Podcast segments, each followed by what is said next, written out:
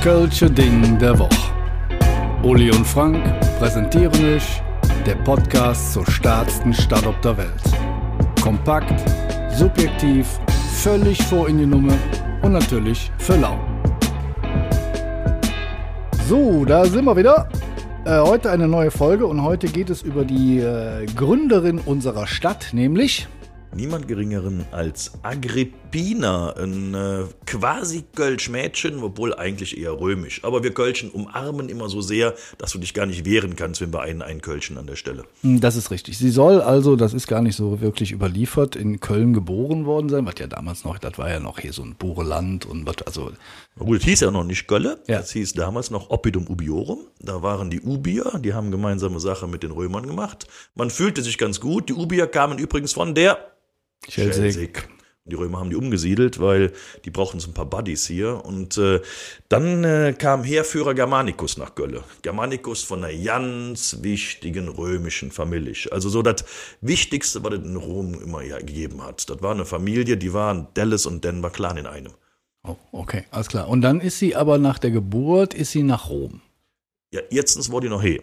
Also ja. erst war die noch hier, Agrippina ist hier in Köln gewesen. Wir wissen nicht genau wie lange, mindestens ein halbes Jahr, vielleicht ein Jahr. Aber die Zeit hat sie tatsächlich in Köln äh, verbracht, sondern nach Rom, weil, ist ganz klar, wenn du so eine wichtige Familie, in so einer wichtigen Familie lebst und äh, dein Lebensweg so vorgezeichnet ist, kannst du nicht, und liebe Kölschen, tut mir leid, ich muss jetzt sagen, am Arsch der Welt leben, weil für das Römische Reich war natürlich Köln damals das Ende der Welt.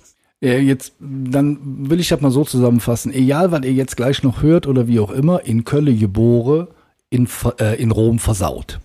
So, sehr schön zusammengefasst, genauso Wort. Das Mädchen ist zurück nach Köln ähm, und äh, hat, äh, Entschuldigung, zurück nach Rom und hat dann da ihre Karriere gemacht, wie man sich das nicht so vorstellen, wie man vorstellen kann.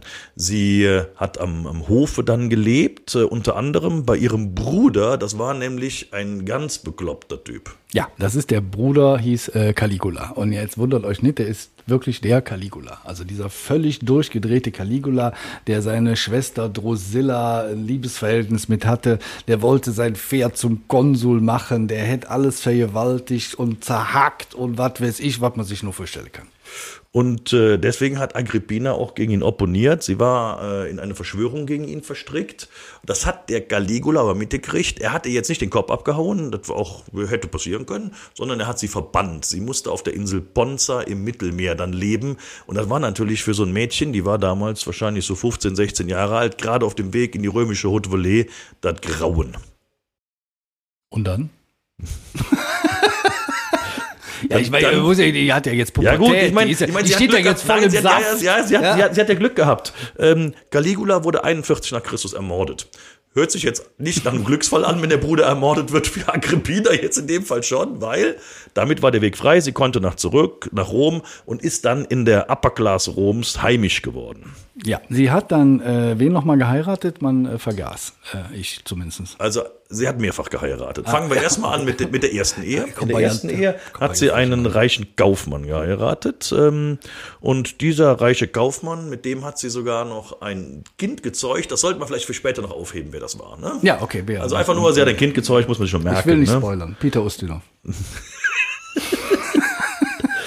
ähm, naja, aber ähm, das äh, ging, sagen wir mal so mäßig gut, weil ein äh, zweiter Ehemann stand da schon in den Startlöchern, der hat ihr schöne Augen gemacht und äh, da war dieser erste Ehemann noch so ein bisschen im Weg. Und dann, äh, kurioserweise, ist der wegen Inzest dann angeklagt worden und äh, ist dann auch selber verbannt worden. Und äh, was da so im Hintergrund gelaufen ist, wir wissen es nicht. Aber ob das ganz so sauber war, keine Ahnung tendenziell eher nicht. Sie hat äh, diesen Ehemann auf jeden Fall ist quitt geworden und war frei für den zweiten Ehemann. Das war dann ein römischer Senator, mit dem sie dann eigentlich ein schönes Leben gehabt hat. Also sie eher weiß ich jetzt nicht, weil so allzu lange hätte er nicht durchgehalten. Nee, er hat nicht allzu lange durchgehalten, weil danach hat Agrippina nämlich den Jackpot kennengelernt. Das war einfach das Beste, was man sich im Römischen Reich vorstellen kann. Sie hat ein Fisternöll gehabt mit Geiser Claudius. Jetzt müssen wir, glaube ich, Fisternöll mal erklären. Ja, ne? Fisternöll ist, ein, ich sag mal, Verhältnis. Aber mit. Aber mit anfassen. Mit an und, und, und, und reinstecken. Darf man das sagen? Ja, Entschuldigung, ich habe eben über Inzest gesprochen, da darf man reinschicken sagen. Jetzt mal ernsthaft. Also ein Ja. Fisternöll ist ein Verhältnis mit, sagen wir mal so. Und ähm, dann hatte sie ein Fisternöll mit Kaiser Claudius. Ja. Aber Kaiser Claudius, jetzt War halte ich fest, ist der Onkel gewesen. gut, er ist ihr Onkel gewesen, was ein bisschen fies ist, ehrlicherweise. Aber er war ja immerhin Kaiser. Und wenn du Kaiser bist, hast du auch alles im Griff. Er hat das Gesetz geändert, sodass man auch seine, seine eigene Nichte heiraten konnte. Alles war gut, sie konnte ihn heiraten, wenn da nicht noch dieser erste Ehemann im Weg gewesen wäre. Aber auch dieses Problem hat sie sehr elegant gelöst. Sie hat noch einmal für ihn kochen lassen. Und die Pilze für diese Pilzpfanne hat sie selber gesammelt. Ja, da war die 5 Minuten Terrine aus Rom. Und das war aber auch das finale Finalende für diesen Ehemann, nämlich diese Pilzpfanne war tatsächlich seine letzte Pilzpfanne und ähm, der Weg war frei. Sie konnte als äh, mittlerweile zweifache Witwe konnte sie heiraten wieder, hat dann tatsächlich Claudius geheiratet, Und jetzt kommt die Sternstunde, zumindest für uns. weil sie musste ja irgendwas tun. Agrippina war aus der römischen Haute Volée. Das war die schickste, tollste Familie, die es in Rom gab. Und sie war aber geboren in einem äh, Ortchen Oppidum Ubiorum irgendwo am Rhein, das ist eine Katastrophe.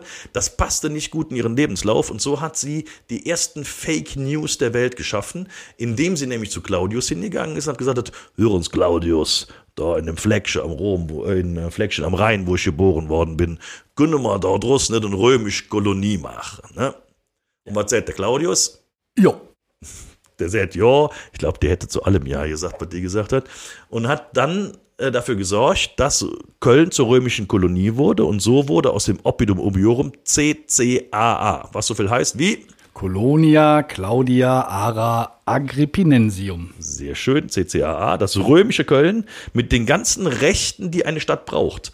Nämlich, wir durften eine Stadtmauer bauen, wir durften einen Markt abhalten, wir haben die, Röm die Hauptverwaltung der römischen Provinz Niedergermanien hier gehabt, die war nämlich unterm Rathaus, da wo heute das Rathaus ist, der Statthalterpalast. Und äh, so kann man sehen, die Verwaltung hat sich in den letzten 2000 Jahren keinen Millimeter bewegt, bestenfalls ein bisschen nach oben, aber ansonsten genau da, wo heute das Rathaus ist, war der Statthalterpalast.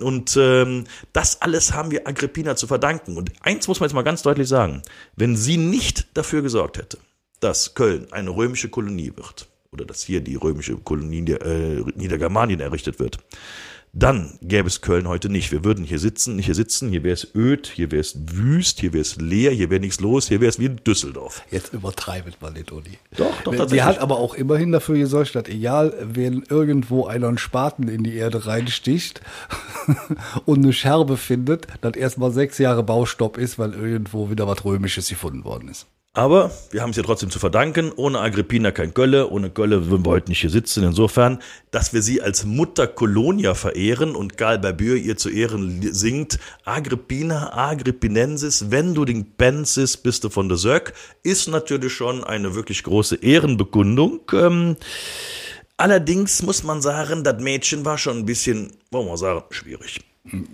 Ja. Man könnte auch sagen, ich sag meinungsstark.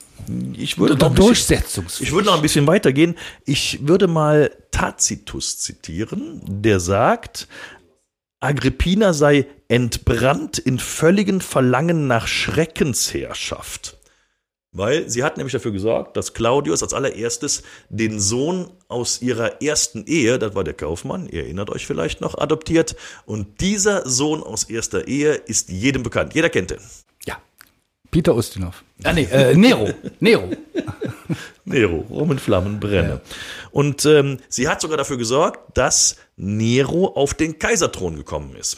Das ist äh, richtig und das ist auch, äh, ich sag mal, ein Wunderwerk dieser Familie. Äh, das, da kann ja nur was Destruktives rauskommen. Also der Bruder ist Caligula. Ja, sie hat alles umgebracht, was nicht auf, auf fünf auf die Beine ist. Ja, dann hat sie noch dafür gesorgt, dass ihr durchgedrehter Nero äh, äh, Kaiser wird. Und Claudius ist dann auch irgendwie gestorben. Wir wissen nicht genau wie. Angeblich gab mal wieder eine Pilzpfanne. Das wissen wir aber nicht so ganz genau. Auf jeden Fall, Claudius war auch aus dem Geschäft raus. Nero wurde römischer Kaiser. Und damit war Queen Mum am Ziel ihrer Wünsche. Ja, aber ähm, wie Nero halt so war, also erzählt man sich so unter römischen Forschern, äh, hat er ja auch schwer einen an der Klatsche gehabt und hat dann irgendwann gedacht, die kann ich auch nicht mehr legen. Die waren eigentlich, äh, wollen wir sagen, da war ein bisschen Beef in der Familie. Ne? Also ein bisschen mehr als normaler Beef in der Familie. Ähm, nicht mehr Lege kann man so formulieren. Tatsächlich äh, haben die sich gehasst wie den Tod gegenseitig. Nero hat mehrere Mordanschläge auf seine Mutter verübt.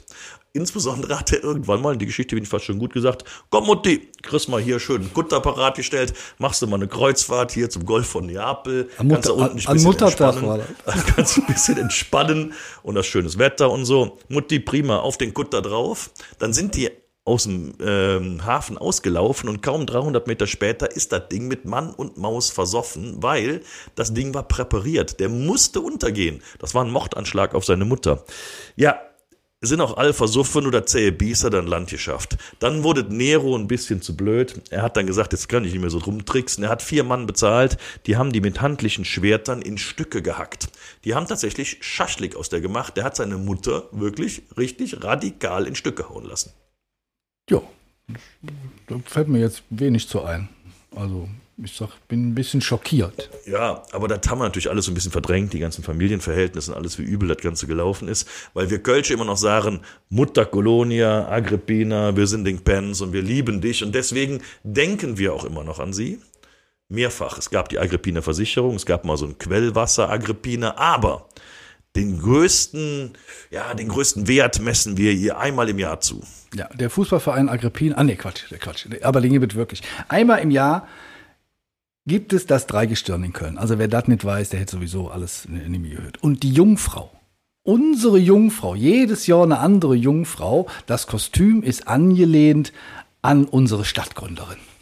Tatsächlich trägt die Jungfrau im Dreigestirn ein Ornat, was nachempfunden ist dem Ornat einer römischen Adligen aus dem ersten, zweiten Jahrhundert. Also solche Plute hat tatsächlich Agrippina getragen. Und damit erinnern wir uns jedes Jahr wieder an unsere Mutter Colonia, die aber eigentlich, wollen wir mal, jährlich sein, ein bisschen mindestens umstritten war. Ne? Ja, aber das ist auch wiederum ein klassischer Fall von selektiver Wahrnehmung der Kölner. Also wir nehmen immer alles das, was schön ist und was schön Ost-Süd und schöne Kostüm hat und da wird eine Versicherung nachgenannt, eine Schule, alles egal.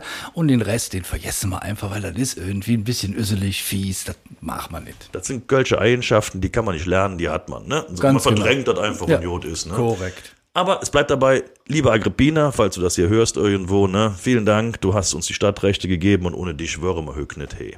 Ja, und äh, ich kann mich da nur anschließen, vor allen Dingen auch ein bisschen aus Angst vor den Nachkommen. Man weiß ja nie, was da noch so um die Ecke kommt. Ähm, mit diesen Worten würde ich sagen, wir beschließen diese äh, launige Folge und entlassen euch in albtraumhafte Schlafzustände und tschüss. Mal Idiot, bis demnächst. Tschö. Vielen Dank fürs Zuhören. Und da wir natürlich absolut davon ausgehen, dass euch der Podcast gefallen hat, folgt ihr jetzt natürlich auch bei Spotify und zusätzlich noch auf der Webseite des Köln-Lotsen, köln-lotse.de oder bei dem ganzen Social-Media-Gedöns, Instagram, Facebook und wie sie alle heißen, überall einfach Köln-Lotse gucken. Dann findet ihr uns.